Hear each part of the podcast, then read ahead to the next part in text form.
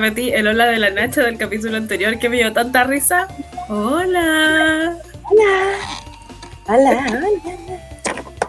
Además, los tenía la tele conectado y se, puede que se hayan escuchado. Ah, me fue. Aló, Talía. Hola, hola. No, como, como decía el video de Natalia, buenos días, mis amores, buenos días, no sé qué cosa. Oye, buenos días, mis vidas. Feliz, feliz. Están ahí mis vidas, están ahí. yo, quiero preguntar, ¿qué pasó con Talía? ¿Por qué, ¿Por qué se fue en la mansa volar? No sé, pero yo solo encuentro que Talía solo puede ir ascendiendo. ¿Gracias a qué? No sé. Pero solo va hacia arriba. Es que. La locura. Pero se le arrancan, sí, convengamos que se le arrancan. Sí, se le arrancan. Es verdad. Se le arrancaron todo. Esa gente tiene que tener TikTok y todas las redes sociales posibles para poder seguir entreteniéndonos con su contenido. Para eso están, para eso le pagan. Para eso le pagan, eso es lo que necesitan. ¿Cómo ni siquiera, necesita que le paguen. Es, como la versión moderna de cuando daban en el Animal Planet estos como videos chistosos de animales. Que la gente los mandaba en VHS, a, yo me imagino que lo mandaban con VHS, pero ahora está todo ahí en disposición en internet. y es la entretención semanal. ¿Estás diciendo no. que una bestia? ¿Por qué una bestia? Es un animal, como todas las personas. Una perra. No. Oye, ¿cómo ha estado su semana? Agotadora, pero aquí estamos. Sí. Bien. que fue nomás, que le existió. Mm, no digamos más que eso. ¿Cómo está la tuya, Boris Castillo? Nunca preguntamos al weón que pregunta de vuelta. Nada muy importante. No, mentira, sí, muchas cosas importantes, pero no se las voy a contar. ah, bueno. No sé, o sea, si sé, pero no te voy a decir. Sí, exactamente. No, si sé, pero no te voy a decir. Yo te iba a decir, bueno, te llamaron ahora y yo diría así como que, sí, mira, muy interesante, pero ya es fuera del horario laboral, así que no me llames. Llámame mañana. Sí, había hecho eso, pero era una emergencia. Era una emergencia porque tenía que em, eh, responder ante una. Eh, ¿Cómo decirlo? Ante una emergencia de tipo académica. Así que es porque ya logré encontrar un centro de práctica para mi trabajo, para mi mm, práctica, para mi práctica, eh, así que eh, tengo algunas como pequeños problemillas, pero súper solucionables. Bueno, está bien, está bien. Sí. Uy, ¿qué hice? ¿Le hiciste clic a la Nacha? ¿Qué onda? Sí. Hay que decir, queridos y queridas radioescuchas de hoy, que el Boris hoy tiene el control de la Matrix, no yo. el Boris es el que está haciendo de, de mm, host de esta sesión de podcast. y, puedo, y tengo el poder de poder silenciar a la gente, mira. bueno, igual lo tengo.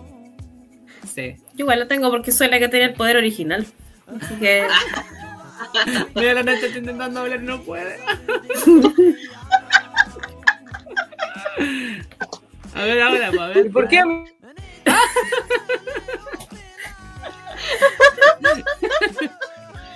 Ay, weón, mala onda. Ya, ahí, ahí, ahora sí puedes jugar, ahora sí puedes jugar. Mutea, menos mal, no, no, me molesta. Puedo estar piola todo el capítulo. Este es el Boris echando a la Nacha oficialmente del podcast. ¿No encontraste una manera más sutil que silenciarla? ¿En serio? En la, en la venganza. En el capítulo pasado. pero si él no llegó, él no llegó, deberíamos vengarnos nosotras. Mira, no puedo, yo lo puedo silenciar, no se preocupe. Muy bien. Ya, ahora se va a poner buena la cosa. Voy a eliminarlo también. Ah, pero yo me puedo activar al tiro. Pero si yo las, desactivo, ¿ustedes se pueden activar inmediatamente o no? Yo a mí sí. No, pero es que tú también eres aficionada. Yo puedo hacer lo que yo quiera. A ver. A ver, muteame. No me mandáis. Ah, sí puedo, estúpido. Ah, muy bien. Pero si aprieto quitar. Ah.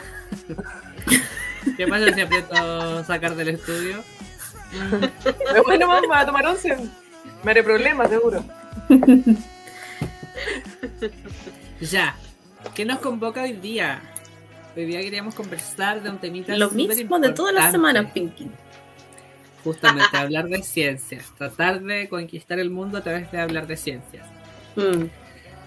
Pero hoy día vamos a estar tratando un tema particular eh, que se llama la plastilina. La plastilina. Ya empecé mal, ya empecé como La plastilinidad.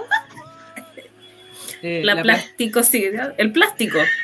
Sí, el plástico. Vamos a hablar de Mm. plásticos, porque vamos a hablar de la plasticidad fenotípica. Una característica de eh, los individuos, que vamos a estar profundizando más adelante, pero antes de iniciar, eh, queríamos explicar algunos conceptos previamente para poder tener más claridades respecto a esta, a esta temática. Lo primero, vamos a estar hablando del ADN. ¿Qué es el ADN? El ADN que le dicen. ¿Quién es el ADN? ¿Qué Ah, sí. signo es? ¿Cuál es su estado marital? Radio. ¿Qué le interesa? Ese es el que le ácido- dicen ácido desoxirribonucleicots. Ese mismo. Ese mismo. El, el ADN es el ácido desoxirribonucleico, el cual es una macromolécula que contiene las instrucciones genéticas que se van a usar en el desarrollo y el funcionamiento de todos los organismos vivos. Eso, eh, bueno, y en algunos virus también, porque los virus no son organismos vivos, eh, y es responsable de la transmisión hereditaria de caracteres. Eso es a grandes rasgos el funcionamiento o el ADN. Ahora, la función principal de la molécula de ADN es el almacenamiento a largo plazo de información para construir otros componentes de las células, como las proteínas y las moléculas de ARN. Los segmentos de ADN que llevan esta información genética son llamados genes y em, estos segmentos tienen propósitos estructurales y eh, toman parte, los segmentos que no son llamados genes toman parte de la regulación del uso de la información genética.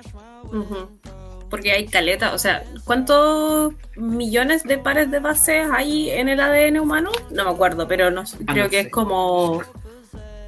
Son como 5 millones. No, a ver, respondamos.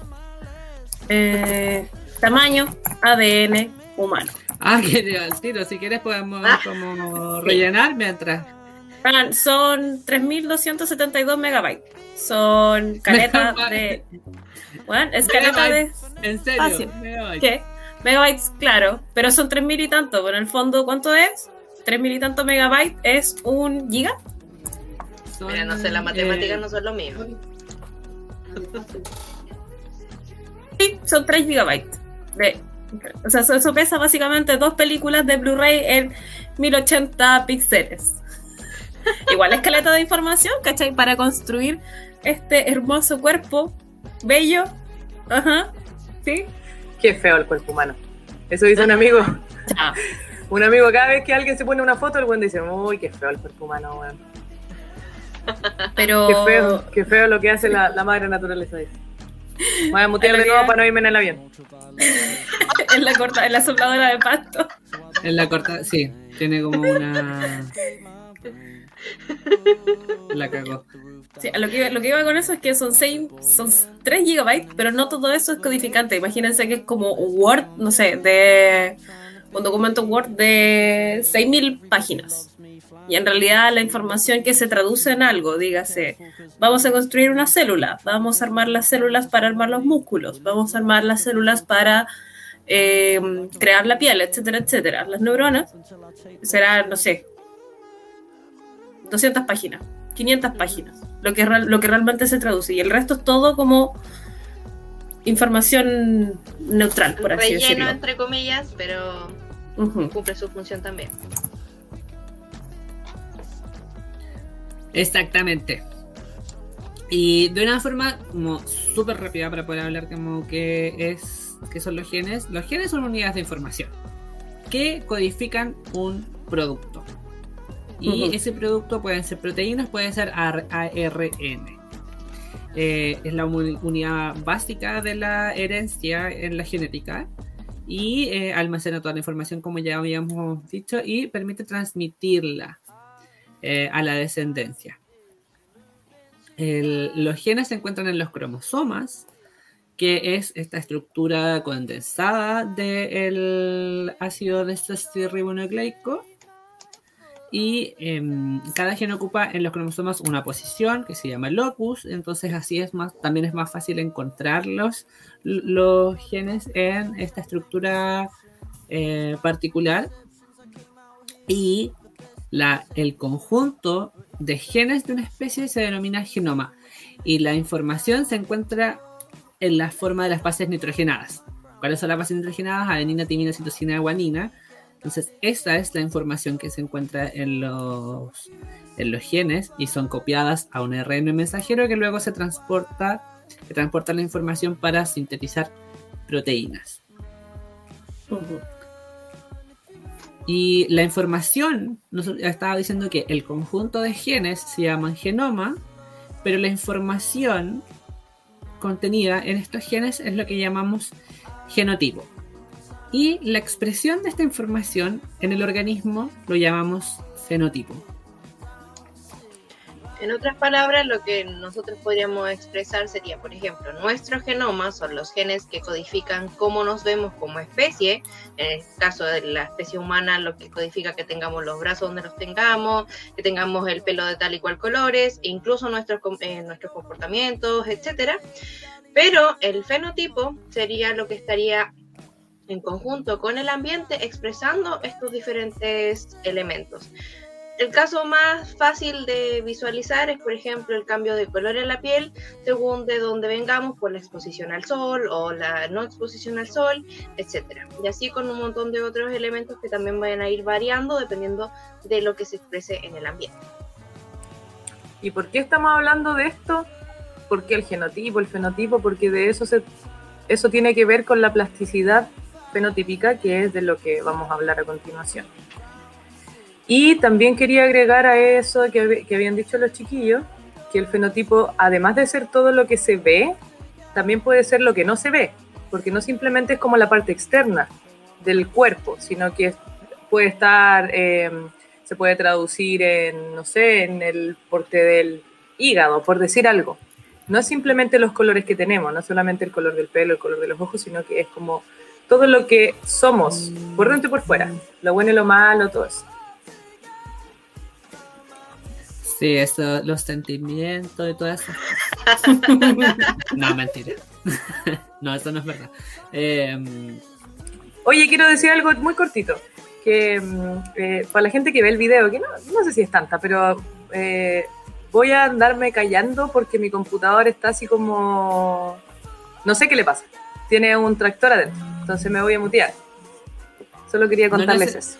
no La verdad es que estamos a puertas de la rebelión de las máquinas. Update Se escucha igual, en el, en el audio se va a escuchar igual que está ahí en avión, así que Sí, Sí. Ya, pero les cuento, por si acaso, mm, eso, adiós. No, es la rebelión de las máquinas. Pronto se viene Yo Robot. El computador de la lancha va a liberar. Así como que se va a convertir en Terminator en cualquier momento. O en Will. Smith ya lo dijo. Conche tu madre. Me desmuteé solo para reírme.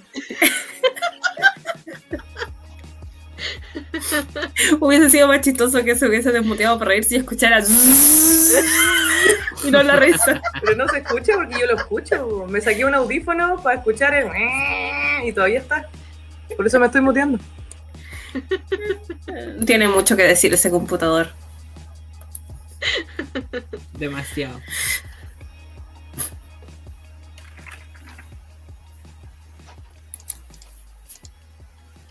Entonces, volviendo al tema de la plasticidad fenotípica, esta es la expresión eh, genética que depende del ambiente. Entonces la plasticidad se refiere a cualquier cambio que pueda haber en las características de un organismo en respuesta a una señal ambiental. Es decir, que cualquier propiedad de un genotipo, de la expresión de los genes, puede producir más de un fenotipo, algo visual o no directamente, cuando un organismo en particular se encuentra en diferentes condiciones ambientales. Y eso aplica para todos los organismos y todos los seres vivos, eh, dependiendo de las características, ya sea temperatura, humedad, entre otras, cualquiera puede hacer.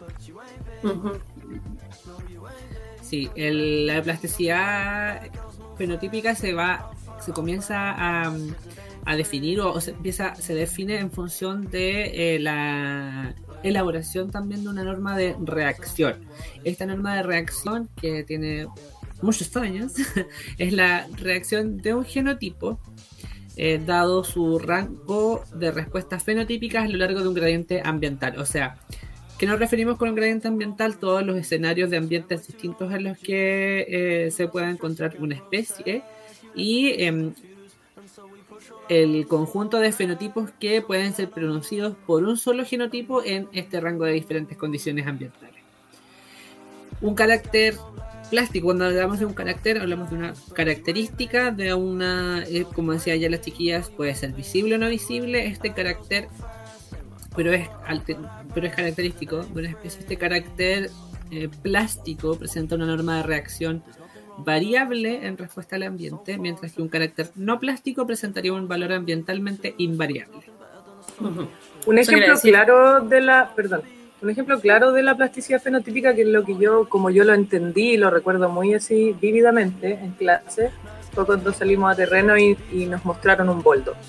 Y el boldo tenía hojas pequeñitas en los lugares donde no necesitaba desarrollar las hojas grandes y en otros tenía las hojas más grandes. Eso por la cantidad de luz que llegaba, cuánto necesitaba que entrara o no entrara luz. Eso es un ejemplo claro de la plasticidad fenotípica. Las plantas en general, eh, las plantas en general tienen mucha plasticidad. Por eso también es muy difícil reconocer, eh, reconocer una planta por el porte, por ejemplo, de la hoja porque pueden variar mucho. Siempre se recomienda que no sea tanto por eso, que no sea tanto por el color tampoco, porque dependiendo del ambiente pueden desarrollarse de manera diferente. Eso es un ejemplo claro y pasa así a lo largo de un montón de especies eh, que pueden cambiar ciertas condiciones. Hay una oruga que en ciertos momentos se parece mucho a la ramita del árbol y en otros momentos eh, se parece más al fruto. Y eso también responde a plasticidad.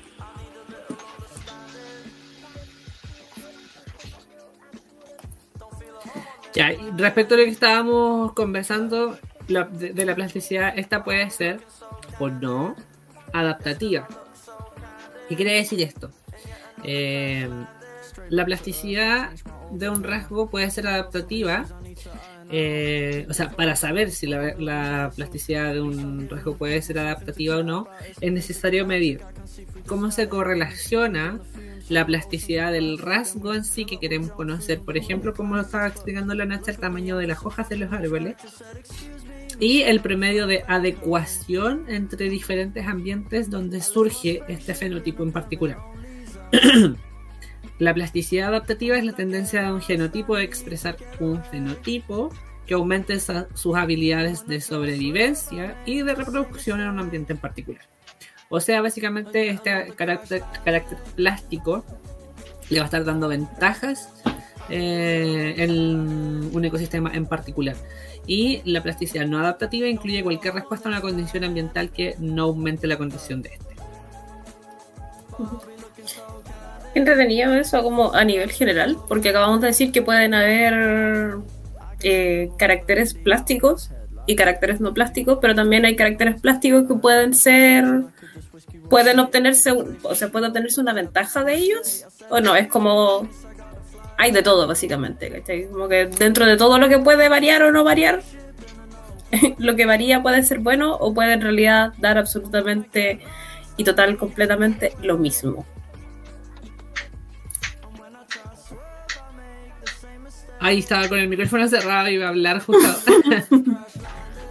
eh, Claro, como decía la Sacha, eh, de acuerdo, siguiendo como con esa misma línea, con la, de acuerdo como con una visión eh, darwiniana, eh, la adaptación a la variabilidad ambiental se tendría que dar principalmente por el cambio del mecanismo de, selección natural, en que en el tiempo evolutivo hay un ajuste entre los genotipos y, y sus fenotipos expresados claramente y el ambiente.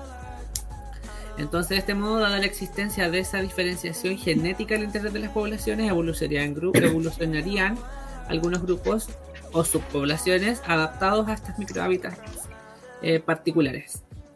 Eh, pero hay adaptaciones a ambientes que son heterogéneos. Las consecuencias evolutivas pueden ser eh, significativas al modular la selección natural. Esto quiere decir que la plasticidad fenotípica podría moderar las diferencias de la adecuación biológica de, algunas, de algunos organismos, de algunos genotipos, perdón, y eh, como resultado de esta variación, la expresión del fenotipo en los diferentes ambientes experimentados por la población.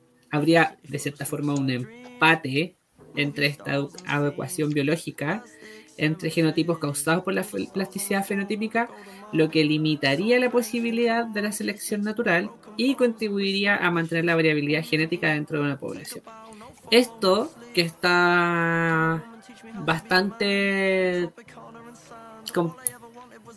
alienígena, que nos resulta bastante alienígena escuchar lo que estamos diciendo, em, en palabras distintas, eh, se refiere a que la adaptación a las variaciones de los ambientes, porque los ambientes cambian constantemente y los organismos se van a adaptar a estas variaciones ambientales.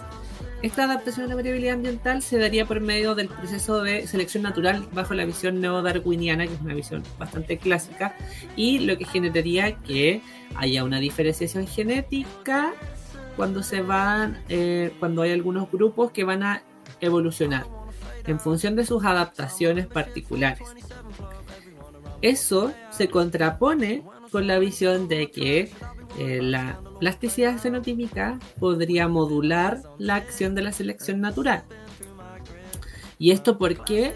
Porque eh, habría la, mm, la selección natural, perdón, la adecuación, la, la plasticidad.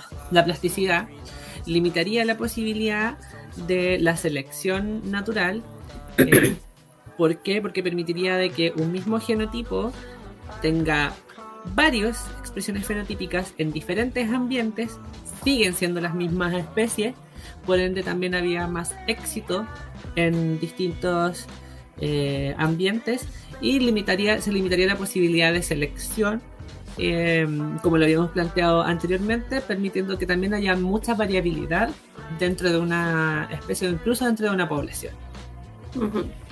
la vieja escuela como que pensaba básicamente, ya, mira, si, si tienes unos caracteres que tienen alta plasticidad fenotípica, se pueden adaptar súper bien, ¿por qué entonces actuaría la selección natural que se supone que tiene que tirar hacia lo que es más apto o más adaptable? O que se puede adaptar bajo ciertas condiciones, porque la selección natural es un proceso. Entonces, si tú te puedes adaptar básicamente siempre, ¿por qué estaría actuando la selección natural encima tuyo o encima de este carácter?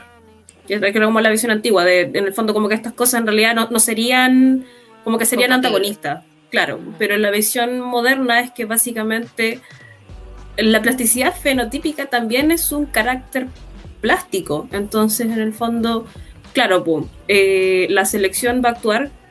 Eh, a lo mejor tú solamente puedes variar, no sé, pues, cambia de verano a invierno, como las liebres, ¿cachai? Tú solamente podés cambiar el pelaje de pelaje de invierno, a lo mejor a blanco y adaptarte al ambiente y al clima, o sea, blanco y grueso, y adaptarte al clima grueso, eh, versus verano. Pero a lo mejor si metís también, no sé, pues, también hay que tener un pelaje de primavera y un pelaje de otoño, ¿cachai?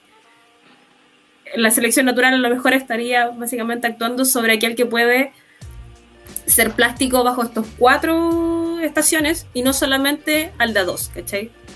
O en realidad sabéis que es más ventajoso tener solamente dos tipos de pelaje porque a lo mejor es más, conserva más recursos, lo que sea. Pero claro, pues la, la, selección natural actuaría tirando o hacia lo que tiene más rango de plasticidad o hacia lo que tiene menos rango de plasticidad. En el fondo, como que tenéis o más, más opciones a lo que cambiar, entre comillas, dependiendo del ambiente, o a menos. Y eso también va a ir en función de, no sé, pues, vaya a gastar más recursos a lo mejor tratando de adecuarte a todos los cambios ambientales o a todos los cambios, no sé, pues aparece un depredador. Ah, ya, ahora tengo que tratar de ser a lo mejor, bueno, no los animales no piensan, o el código genético no piensa, sino que se modifica eh, en torno a eso. Claro, pasa nomás, básicamente, como por presiones del ambiente. O, y a lo mejor no es. Em, no me sube el fitness porque, porque gasto más energía, a lo mejor. Entonces, no. Perdón. No, dale. Entonces, como que en la idea, en la idea antigua se pensaría que ¿para qué, ¿para qué vamos a evolucionar si tenemos plasticidad fenotípica? ¿Cierto? Claro. Como en el momento, en, en, la idea de que se contrapongan estas dos, así como que selección natural o plasticidad, se podría haber pensado que ¿para qué vamos a evolucionar si tenemos plasticidad? Si podemos cambiar. O sea, por ejemplo, ahí igual también como sería, no sé, como estábamos hablando delante del boldo, que decías tú, em, la, forma, la forma de la hoja del boldo cambia en función de la exposición solar o la exposición a la luz que puede tener. Eh, si tenemos un boldo a mucho sol, tenemos un boldo en un, en un, bosque más eh, cerrado, donde va a tener eh, menos exposición lumínica y sus formas van a ser distintas, bajo la, premisa de, la, de esta visión darwiniana de la selección natural, es que estos dos eh, grupos, porque claro, pensamos, no pensemos en un solo individuo, sino que pensamos en grupos que viven en este tipo de condiciones distintas, van a evolucionar y van a ser dos especies distintas, ¿cachai? Porque tienen adaptaciones a ese tipo de hábitat eh, y se formarían grupos o especies nuevas dentro de esos microhábitats particulares. Ahora bien, eh, la plasticidad permite de que existan ese tipo de diferencias y eso también eh, permite de que haya gran variabilidad de genes dentro de, o sea, que haya una mayor variabilidad de genes. Cuando hay hartas, hartos individuos dentro de una población, hay una alta variabilidad genética, porque hay una alta cantidad de genes. Eh, si hay más, si hay, entonces la, plasticidad fenotípica permite de que sigan existiendo altos individuos con características eh, distintas porque se adecuan a la a la a las características del hábitat y eso permite que siga siendo amplia o alta la variabilidad genética. Y por eso se dice de que se moderaría la selección natural. Y por eso mismo se dice que la plasticidad fenotípica es plasticidad fenotípica en sí misma. Claro, exactamente. Qué bonito, ¿no? Sí. Qué bonita la belleza del pensar. La belleza es esto mismo. Vamos a hacer un programa que se llame La belleza del pensar. A nadie se le ocurrió ponerle ese nombre. Ah. Oye, pero vi, vi cómo salía el humo de todas las cabezas aquí. ¿eh? Sí, tenemos que reconocer que tuvimos que no somos un porque tuvimos que echar a darle la vuelta un poco. La cesera. Porque pero yo fue la que primero lo entendió. no, muy bien. Ahora que me acuerdo, creo que recuerdo que vimos así como un debate de esto en la U, pero no me acuerdo en qué ramo. En Ecopoco, en Ecología. Justamente, justamente ahora que estás diciendo eso, es importante mencionar de que eh, también revisando literatura respecto al tema de la plasticidad fenotípica, em, todavía existe un debate vigente sobre si efectivamente la plasticidad fenotípica es un carácter y puede evolucionar como tal o es un subproducto de las adaptaciones a, ambientes diferentes a través de la selección natural. Entonces, como eh, nosotros estamos planteando ahí cuál es la realidad, usted juzgue usted, ¿Qué es lo bonito de la ciencia? Que siempre estamos ahí, no, pero es que parece que eso no es verdad. No, si yo digo que sí es verdad, no, pero sí que parece que no es verdad. Entonces, por eso es, por eso le creemos a la ciencia porque podemos cuestionarla. Todo el tiempo podemos cuestionarla. Cada cosa nueva que sale. Exacto. Exactamente. Así que tú decides si eres plástico o no eres plástico. de hecho, como las chicas pesadas, los plásticos. las plásticas. De hecho, nosotros también, nosotros también presentamos plasticidad. El cerebro tiene mucha plasticidad, la plasticidad cerebral. También es capaz de adaptarse a los cambios por ejemplo, cuando alguien tiene un accidente, eh, hay partes del cerebro que pueden funcionar como las partes que se, se echaron a perder. No siempre, claramente, porque si no sería una máquina, pues, teníamos otra wea. Pero mm, hay mucha plasticidad cerebral en, nuestro, en nuestra cabecita. Y porque claramente tenemos muchas partes de nuestro cerebro que, están, que se echaban a perder. Sí, yo aquí quiero, oye, hablando del cerebro, voy a hacer algo muy corto, que hay gente que dice así como, no, es que nosotros ocupamos el 5% de nuestro cerebro. Y eso no es verdad. De verdad que no es verdad. Ocupamos el, casi el 100%. No es así como que cuando ocupemos el 100% vamos así como hablando con los a delfines, leer todo. explícame. Porque no es tu rollo, ¿no? Pues, ¿Por qué no habláis con los chinos? Yo no hablo tampoco, no les entiendo.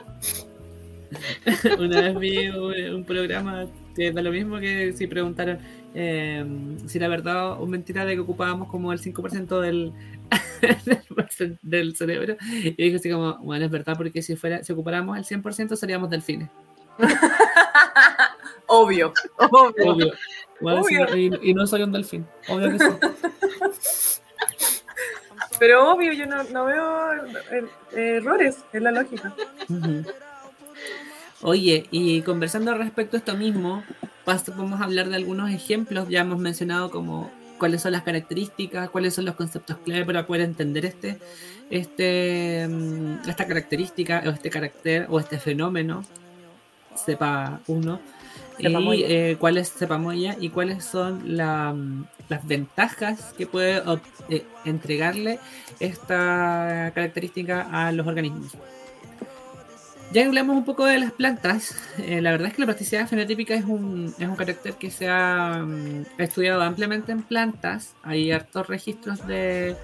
em, hay hartos ejemplos de cómo las plantas eh, tienen esta capacidad de ser plásticas en función de algunos caracteres eh, y que cambian mucho eh, en su crecimiento, en el desarrollo, todo inducido finalmente por las características del ambiente en el que se encuentran.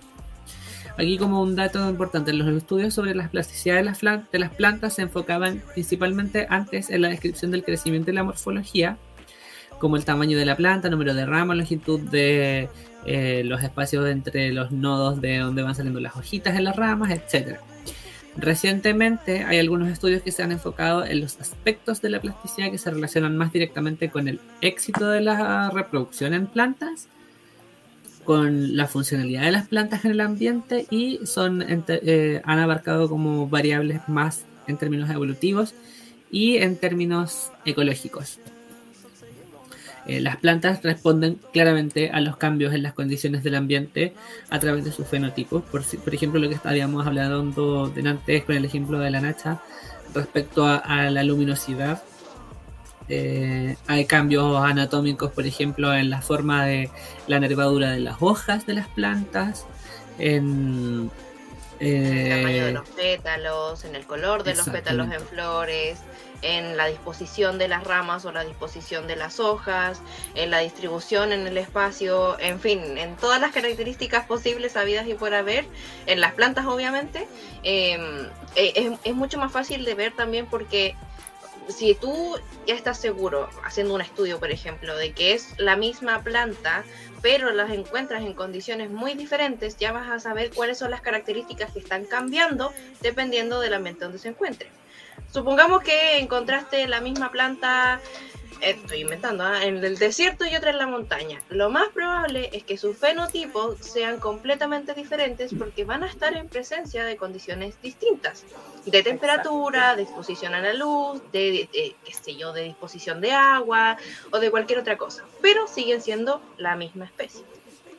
De hecho, aquí yo les quiero dejar una mini pregunta, a ver si es que la gente, nuestros auditores, se quieren pegar el, eh, la pensar, el show. el show, si se quieren pegar el show. Eh, ¿Creen ustedes Como la que la Naya. hoja, que la hoja de la planta X, pongámosle boldo, pongámosle lo que sea, va a ser más grande en presencia de más luz o menos luz? ¿Quieres que te respondan al tiro? Porque no lo van a hacer. No, le estoy dando, le estoy dando un tiempo para que puedan pensar. Y ahora yo decirles, ¿Te crees tú que esto es Dora la exploradora? esto, sí, Porque cuando, sí, porque cuando, yo, pero hoy no quiero hablar del lado explorador, me da tanta rabia, weón. Me da tanta rabia, weón, cuando la weona te tenía ahí y yo le gritaba a la tele. Ahí, weona. Está ahí, weona, estúpida. Oh, qué rabia. ¡Zorro, no te lo lleves! Llévate esa cabra, weona. Me encanta ese nivel de suspensión de realidad en donde la Nacha pequeña le hablaba a la tele, weón. No, hablando conmigo. Mira, mira, no digamos que era tan pequeña, yo debo haber tenido unos 28 años. Ah, ayer, le diste la tele. Cuando llegaba toda curada y ponía el Nick, Nickelodeon Jr. Después de ver la película de terror que yo pongo a ver la Pepa. Eso lo hago todavía. De verdad lo hago. Bueno, ahora que tuvieron todo este tiempo para pensar, eh, claramente va a ser donde. ¿Cómo era la pregunta? Ah, se me olvidó. en el lugar en el lugar donde claramente donde llega más sol, la planta no va a necesitar tener una superficie de absorción de luz tan amplia. Entonces probablemente la hojita sea más pequeña. A diferencia de cuando el boldo tiene una parte en la sombra, el, el mismo individuo, la misma planta, tiene una parte en la sombra, probablemente sus hojitas van a ser más anchas, porque necesita tener una superficie de absorción mayor y de agua también eh, para poder sobrevivir. Ahí está la respuesta. Adiós. Muchas gracias, Dora la exploradora. Adiós.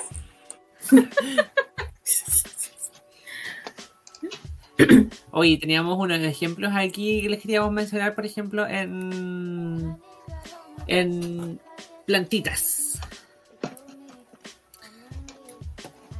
Bueno, parece que nadie se los quería comentar, se los comento yo. Eh, el ejemplo Y yo tengo otro ejemplo. Ah, ya, sí, sí, lo habíamos conversado. Eh, el estudio, un estudio realizado en plantas de ají que fueron expuestas a distintas condiciones de disponibilidad lumínica. Las cinco poblaciones, se hizo un estudio con cinco poblaciones de eh, ají a distintas condiciones de disponibilidad lumínica. Ajiji. Las cinco, las, las cinco poblaciones estudiadas se diferenciaron en todas las características que el estudio midió en los tratamientos de luz, debido a que las, las plantas que estas, eh, debido a que las plantas de estas poblaciones crecieron en condiciones controladas en un invernadero, eh, los resultados indican que la variación observada en ellos posee una base genética.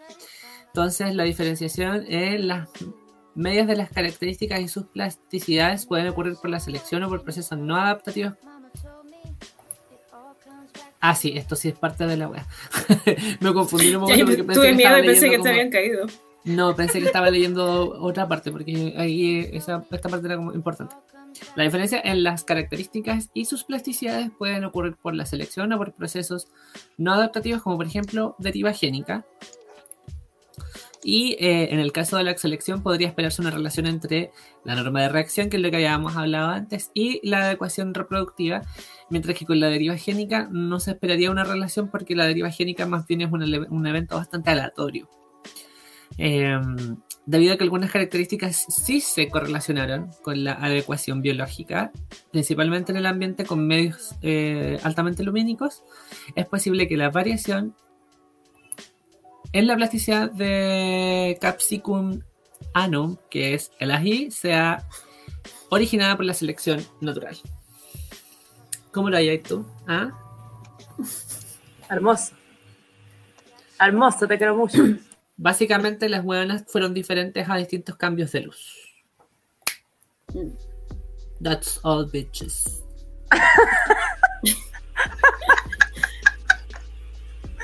Me imagino la plantita así. Póngame el 7, póngame el 1, qué wea. No sé. Em, eh, había estado mirando yo un estudio en esponjas marinas porque hay que meter el mar de repente de vez en cuando eh, y es súper entretenido porque me acuerdo también de un profe que en un momento dio una charla acerca de, oye, pero mira, habían todas estas especies descritas, ¿cachai? En un rango súper amplio, en donde si se acuerdan un poco del puma, hablábamos un poco de por qué algo que tiene una distribución tan grande como que no... ¿En, serio va a ser lo mismo o no? Este era el caso contrario, como que hay se pensaba que había una diversidad mayor de lo que había de, de cierta especie que en este momento no me acuerdo, de una esponja marina y resulta que finalmente, porque lo igual funciona para los dos lados, como el, nivel de confusión, hasta que no empecé a hablar de plasticidad fenotípica, resulta que toda la distribución de, este, de esta esponja era solo una y que lo que tú estabas considerando como especies distintas en realidad solamente era porque, claro, exhibe una, una variación por plasticidad fenotípica, pero no como por cambios estacionales, como por ejemplo el tema del pelaje de las liebres en invierno y verano, sino que por las condiciones ambientales, porque a lo mejor acá hay más salinidad, a lo mejor acá el mar es más frío, ¿cachai? Entonces hay algún cambio físico o morfológico en este caso, por eso se pensaba que eran especies distintas, pero finalmente tú agarras la parte de ADN y te das cuenta de que en realidad son la misma weá, ¿cachai? Y que se cruzan también entre ellas, hay genes de una en el otro, ¿cachai? Es la misma especie, pero que va a tener una representación física diferente por plasticidad fenotípica, dependiendo del, fondo como de la larva de la, de la esponja. Bueno, ya no me acuerdo por qué, por qué se reproducen, pero dependiendo de dónde va a llegar. Entonces, si llega a un lugar con estas otras condiciones, se va a desarrollar de esta forma. También es una forma de expresión de plasticidad fenotípica, no a lo largo de la vida de un individuo, pero sí eh, como de variación en la vida, me refiero, pero sí una variación como de cómo se ve tu cuerpo, tu estructura en ese momento. Es como el clásico ejemplo de qué pasaría si, si tenías unos gemelos que son genéticamente iguales, entonces uno esperaría que van a desarrollarse igual, pero uno lo colocáis viviendo, no sé, en los Andes, y al otro lo colocáis viviendo, no sé, en una ciudad cualquiera. Entonces, este va a estar sujeto a lo mejor a una mayor presión ambiental por presión atmosférica, que sea, a lo mejor el cabro termina siendo a lo mejor más bajo, a lo mejor tiene también otra composición eh, en su fisionomía, porque la plasticidad de su genoma le permite, no sé, eh, está más adaptado al clima y al, a los efectos de la puna, etcétera, mientras que el cabro que está en la ciudad no tiene ese tipo de adaptaciones, porque que es un poco lo que pasa también con con, con algunos jugadores de fútbol, que son como de que viven en ciudades como con gran altitud, que cuando manda ya a los jugadores, a lo mejor chilenos, a jugar para allá, no se desempeñan tan bien porque los locos no están adaptados a ese tipo de cosas. y es netamente plasticidad. No es porque ellos genéticamente tengan una diferencia en eso, es netamente plasticidad. Jamás se me había ocurrido un ejemplo de futbolista. Estaba pensando todo el rato en la gente que vive en diferentes altitudes. Es lo mismo que pasa con los Sherpas en, los Himalayas. Esos locos se suben el Everest como si nada. Como si cuando. Puta, yo de repente te subo una escalera y yo me voy a cagar, pues, Y estos locos así. fuerte derecho para arriba. Y tienen, son son la, comunidad de, gente que tiene más cumbres de todos, y, sin oxígeno, y eso es pura adaptación. Es pura capacidad de. Los locos nacieron en altura, de las alturas más máximas del planeta, pues, bueno, entonces. Ahora que la Sacha estaba mencionando lo de las eh, variables, me recordé de un ejemplo de una planta en particular que obviamente no recuerdo el nombre porque fue hace muchos años, pero que eh, había estaba clasificada como varias especies de plantas diferentes porque la habían encontrado en distintos lugares de muestreo y era la misma planta que tenía la capacidad de imitar las plantas que estaban alrededor de ella. Por lo tanto, creo que era una planta parásita, si no me equivoco. Entonces imitaba la, forma que tenían lo que tenía alrededor, que puede ser un árbol o cualquier otra cosa. Y así van cambiando también las características que van presentando porque necesitan hacerlo en el ambiente donde se encuentran. Claro, en, especies que tienen amplias distribuciones es súper fácil eh, ver esas características, eh, tanto en especies animales como no animales. Eh, en que, si tenéis como, si hay diferencias latitudinales, como en un gradiente latitudinal desde altas latitudes a bajas latitudes, voy a encontrar diferentes formas, incluso no necesariamente de forma latitudinal, sino de forma longitudinal, como desde la costa a la cordillera, por ejemplo. Por ejemplo, en Chile eh, puedes encontrar especies que se, que, eh, se encuentran solamente, o sea, que se encuentran en la cordillera y en la costa y tienen formas distintas. Em, y ahora quería terminar con el último ejemplo que teníamos anotado. Eh, Antes de que pases a eso, sí, yo quería decir que igual hay que colocar ojo con eso y por eso se requieren estudios científicos, porque también ocurre que se puede confundir la plasticidad fenotípica con el ecotipo. Que cuando hablamos de ecotipo, en realidad es que estamos hablando de una forma que está genéticamente diferenciada dentro de la misma especie, ¿cachai? Sí, es una misma especie, pero tiene eh, algunas adaptaciones particulares a ese hábitat, ¿cachai? Y que en el fondo como que es em, una diversidad genética propia que está adaptada a ese ecosistema o a ese hábitat, dadas las condiciones, ¿cachai? Porque ahí, estaría actuando más bien la selección natural, que está seleccionando positivamente, o sea, está diciendo ya, si tú pasáis, tú pasáis, tú pasáis, tú no pasáis, a los caracteres que se van a adaptar a eso, más allá de la plasticidad fenotípica, que son como las dos contrapartes que podrían ocurrir. Pues. O estáis seleccionando para plasticidad fenotípica o estáis seleccionando para los caracteres genéticos que te dan una ventaja en, esa zona.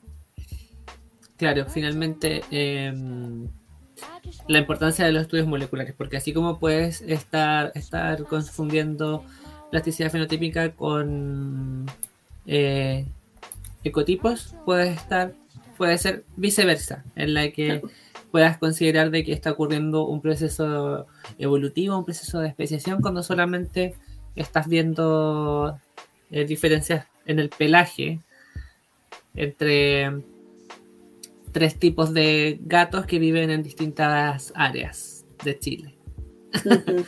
Eh, y no hay evidencia genética suficiente como para poder decir que sean tres especies distintas. Mm. Cualquier parecido con la realidad Mera coincidencia. Sí. En ese sentido, igual es entretenido porque, o sea, un poco más allá de la investigación fenotípica, había una época en donde si pillaba la larva de un bicho, pensaba que era un insecto distinto a, no sé, pues, la mariposa, ¿cachai? Igual puede que haya ocurrido, no, no, no, lo tengo en mis libros, pero además que ocurrió porque, no sé, por los insectos sociales, la, mm, las abejas, ¿cachai? Las avispas, los, ¿cómo se llama esto? Los eh, las termitas, las hormigas, ¿cachai? Tienen una, una plasticidad fenotípica acuática, pero no, no, es tanto por sí como de las condiciones del ambiente, sino que es por em, el control por feromonas de la reina, ¿cachai? Entonces, claro, son todos genéticamente... Eh, el macho o la hembra pueden genéticamente, la hembra puede ser genéticamente, ¿cachai? Eh, una reina o puede ser una obrera.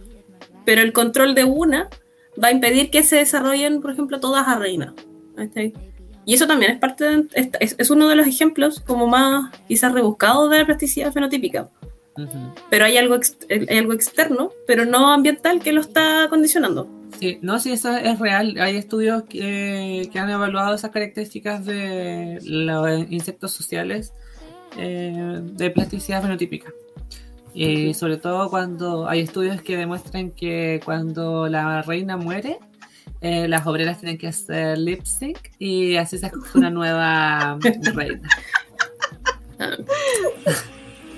Oye, y, eh, cerrando con el último ejemplo, también pues, eh, lo, queríamos comentar como porque no solamente el ambiente implica todo lo que está contemplado dentro del espacio donde viven los bichos.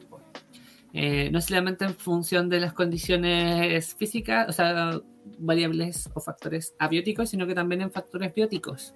Hay eh, registros en anfibios en que el estadio de renacuajo de algunas especies de ranas eh, alteran su fenotipo en función de la presión que pueden llegar a producir los depredadores en sus actividades. por ejemplo, cuando están en busca de alimentos, eh, están, que están básicamente en un estado alerta de que pueda llegar algún depredador. Eh, hay cambios que han tenido algunos renacuajos en los que las colas son más grandes eh, para que el renacuajo pueda tener más o pueden ser más pequeños en tamaño para tener una mayor agilidad frente al ataque de los depredadores. Eh, claramente eso también tiene como eh, que estar balanceado y en algún momento le va a pasar la cuenta en cuanto a gasto energético, con que por ejemplo puedan crecer en, un tiempo más, un poquito más extendido que lo habitual, pero es una ventaja que estarían sacando para poder mm, eh, su, para poder buscar su sobrevivencia como especie, justamente. Porque la vida encuentra un camino, como dijeron por ahí en Jurassic Park. Así es. ya, pues, hemos llegado al fin del capítulo. Ha sido duro este día. y digamos que a esta hora cuesta procesar. Cuesta y me mm, es difícil, está, está acuático. Manden energía. Acuático, así como el computador de la Nacha. Y la Nacha cagó. Sí, no, ya está. Manden energía. Manden cafeína. Manden un nuevo computador a la Nacha. Justamente. Ah, ¿Estoy pegada? no, no, no, no, no, no, estabas. Hay un delay. Estoy pegado, hoy odio todos estos coches su madre. Qué bueno que estoy pegada y no me están escuchando. Hay un delay de como tres horas más o menos. Ah, no estoy pegada ya. Ah, qué bueno. Ya, chao. Ya. Espero que les haya gustado nuestro capítulo. La plasticidad fenotípica es algo que a mí en lo personal me llama mucho la atención. Es lo que, de las cosas que más recuerdo de la universidad. Y eh, síganos en las redes sociales, por favor. Eh, síganos en el Spotify.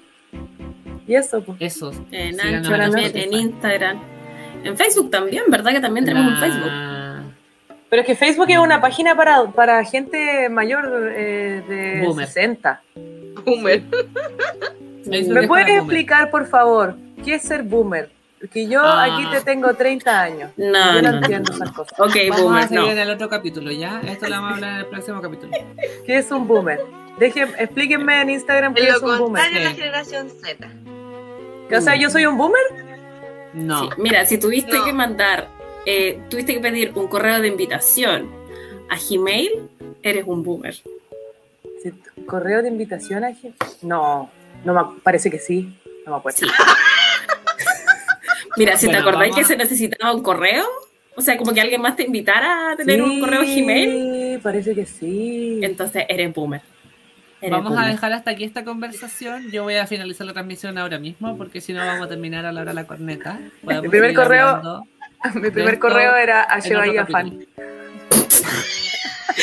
ya, y con eso nos despedimos. Chao. Chao.